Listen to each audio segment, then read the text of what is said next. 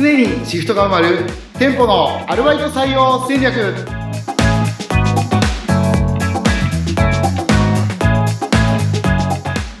こんにちは。コンビニアルバイト採用の専門家、菊池です。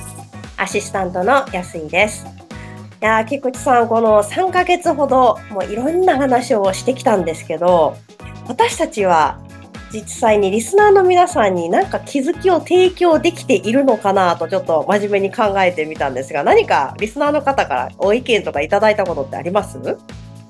もう、そうですね。不安ですね。不安で不安で。まあ、でもなんで夜も眠れない。ね、あの、苦しい夜を過ごしてますけど、そうですよ。実は、あの、はい実は聞いてくださってる方からご意見いただきまして、はいね、あの、毎回聞いてくださってて、今言いたいことはわかると。うん。でも、要はどうしたらいいのが、毎回行き着かないんだよねって言われてまして、ええー、それはちょっと厳しい。そうですよなんで、まあ、お話聞いてくださって、うんうんうんうんってうん。思ってたら、うん。え結局どうなるのかなと思ったら、てんてんてんてんてんって最後のあの、エンディングが始まってしまって、あれ？みたいになっちゃうんですね。なっちゃう。ずっこけてると毎回と。はい。っていうお話がありました。申し訳ございません。申し訳ございません。申し訳ございません。なので、今回は、まあ、今回で収まらなかったら、今回と次回とになるかと思うんですけど、はいあの、えーどうやったらお店のシフトが埋まっていくのか、おお、真髄を。はい。真髄をしっかりとお話ししたいなと、おお、はい。はい、お願いします。はい、という回にさせていただきます。えーコンビニのお、お店の、えっと、シフトですね。はい。えー基本的には、店長さん、アルバイトさんうんで、えーシフトを埋めてます。はい。ね、オーナーが入ったりもする。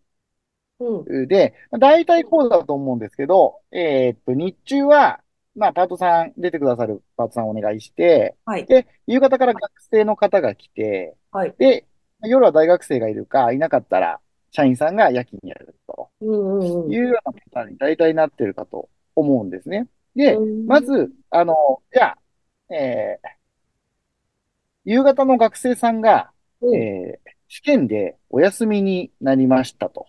はいはい。時に、えーじゃあどう埋めるかっていうと、うんはい。これは、えっと、まず今いる人に聞きますね。はい誰か出れないっつって。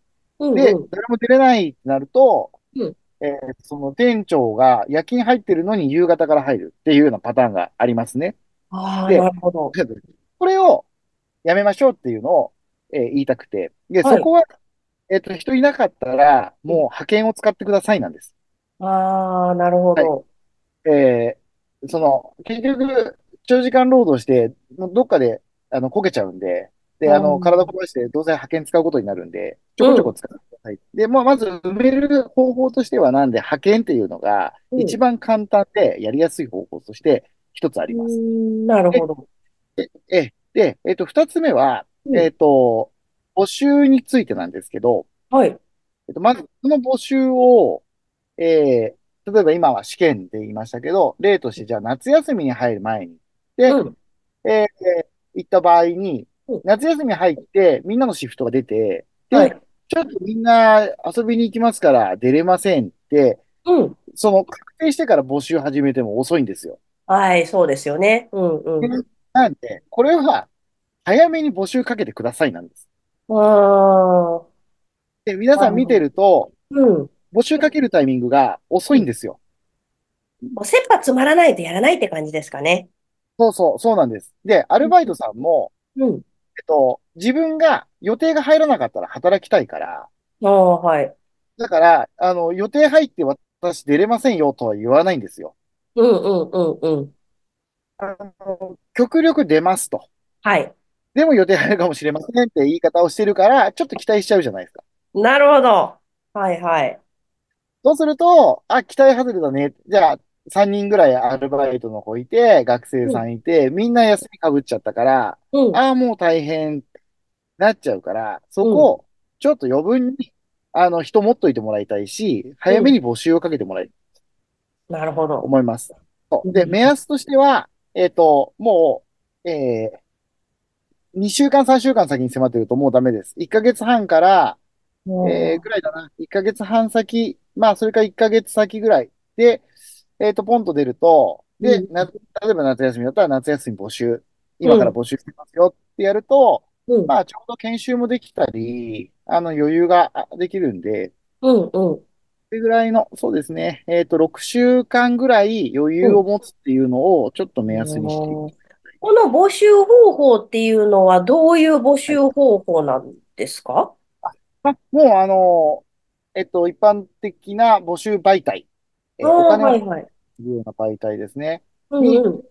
えー載せるっていうのが、えー方法としてまず一つある。あとは、店頭にポスター貼ったり、うんうんうんえ。ありますよね。はいはい。ありますえーで、はい。とか、えーあとはお店の、えートイレにポスター貼るとかね。あとは、はいはい。その友達、アルバイトの友達を募集するとか。アルバイトの子に口コミしてもらうような感じですか？そうですね、そうですね。うはい。ーん。っていうような、まあ、方法がある。で、えっと、一つ、今、早めに募集してくださいっていうのと、うん。えっと、今募集媒体にかけた場合ですね。えっと、募集の時にお金をケチらないでもらいたいですね。お金、お金ケチれるんですか？えっと、募集、募集媒体って大体安いと、うん。えーネットで調べた時に一番上には来ないような、あ、その、紙だったらちっちゃい枠だよと。なるほど、なるほど。はいはい。あの、これも思い返してもらいたいですけど、去年の夏休みで苦労したお店は今年の夏休みも苦労するんですよ。おー、もうそれはケチり続けるってことですか？これをね、あの、皆さん1年経つと、まあうんもう日々の業務も忙しいから忘れちゃって、なるほど。やらない。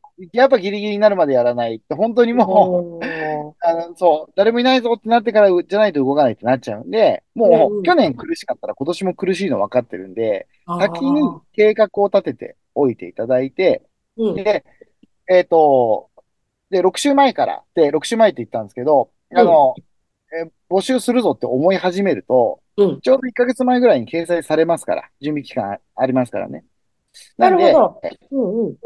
そう。だからちょっと多少失敗しても、あんまり早いとね、あの、夏休みって言われてもまだ梅雨だぜってなっちゃうと、ね、あーはいあんまり、まあ、梅雨は、梅雨時期にかけるしかないか。ねうんあの、ゴールデンウィーク終わったばっかりで、夏休みって言われてもピンとこないっていうのがああ、確かに。はい。ね、6週前から動き始めるのが自分の感覚だとちょうどいいかなとは思うんですよね。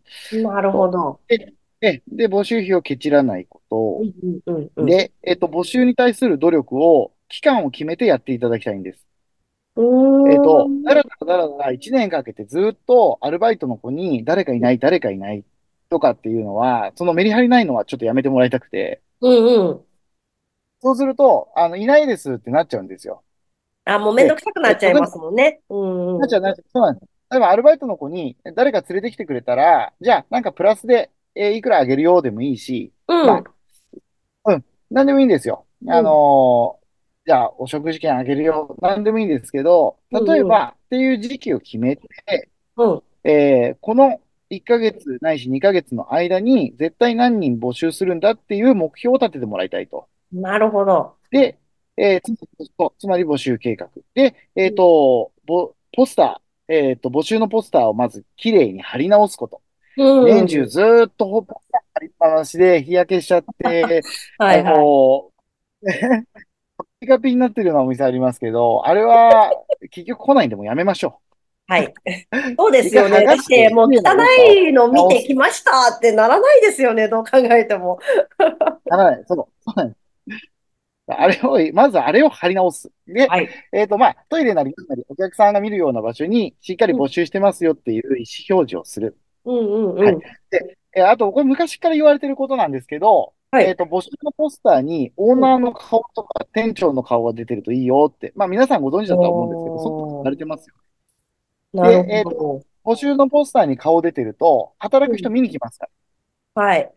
そうですで、ね。見に来て、あ、この人だ。で、その人がいらっしゃいませってニコニコしてれば募集来ます。なんでもう、常にニコニコしててください。うん。まあ、いつでもニコニコしててほしいですね。そうです。で、えっと、あと、えっと、成功事例として、うんえー常連さんに声かけっていうのがあって、へえ。常連さんにし本当に仲良くなった方でいいんですけど、今うち人いないんですよって言うだけで、うん。近所でその口コミ広がりますから。あ、そうなんですね。そうですそうですやってください。で、あとは、辞めた方とのコミュニケーション。あ、辞めちゃった人を、はい。まあ、コンビニ卒業してた方、ね、うんアルバイト辞めちゃった人をそのまま放置しないでいただきたいと。もし、あの、友人関係で繋がってるんだったら、うん。ちゃんと、あの、フォローし合うというか、うん。たまに連絡したり元気いいでいいですけど、とかっていうのを、あとは、あの、近くの方とお店に遊びに来たりするんで、ちゃんと、あの、そういう時に、久しぶりって声かけるとかってやってると、うんまた戻ってきますから、うんうんうん。どっかのタイミングで。とかですね。こういうこと。で、あと、これ最後なんですけど、あの、うん一つ事例として成功事例。まあ、皆さん、あの、お店で QR、あ、今日、えっと、インスタグラム、はい。えーで、こんなポップいいでしょって出したりしてるんですよ。うんうんうん。あの、とか、新商品ですって、インスタグラムみんなやり始めてて、で、うんうんえっと、1店舗、こうした事例が、その、ちっちゃいチラシ作って、スタッフ募集で、うん QR コードを載せて、うんで、インスタにつながるようにして、で、そこから DM ください。あの、ダイレクトメールください。へしたと。ただ、やっぱ今の若い子、そうなんですよ。電話して、私働きたいですなんていないんですああ、しなさそうですね。確かに。ね。ね、ないんですよ。そうなんですよ。うんう最初はメールで行きたいんですよ。うんうんうんうん。D、DM ですね。正確に言うとね。DM です。DM で DM で行きたいんですよ、最初は。なるほど。で、それで獲得できたっていういい事例がありました。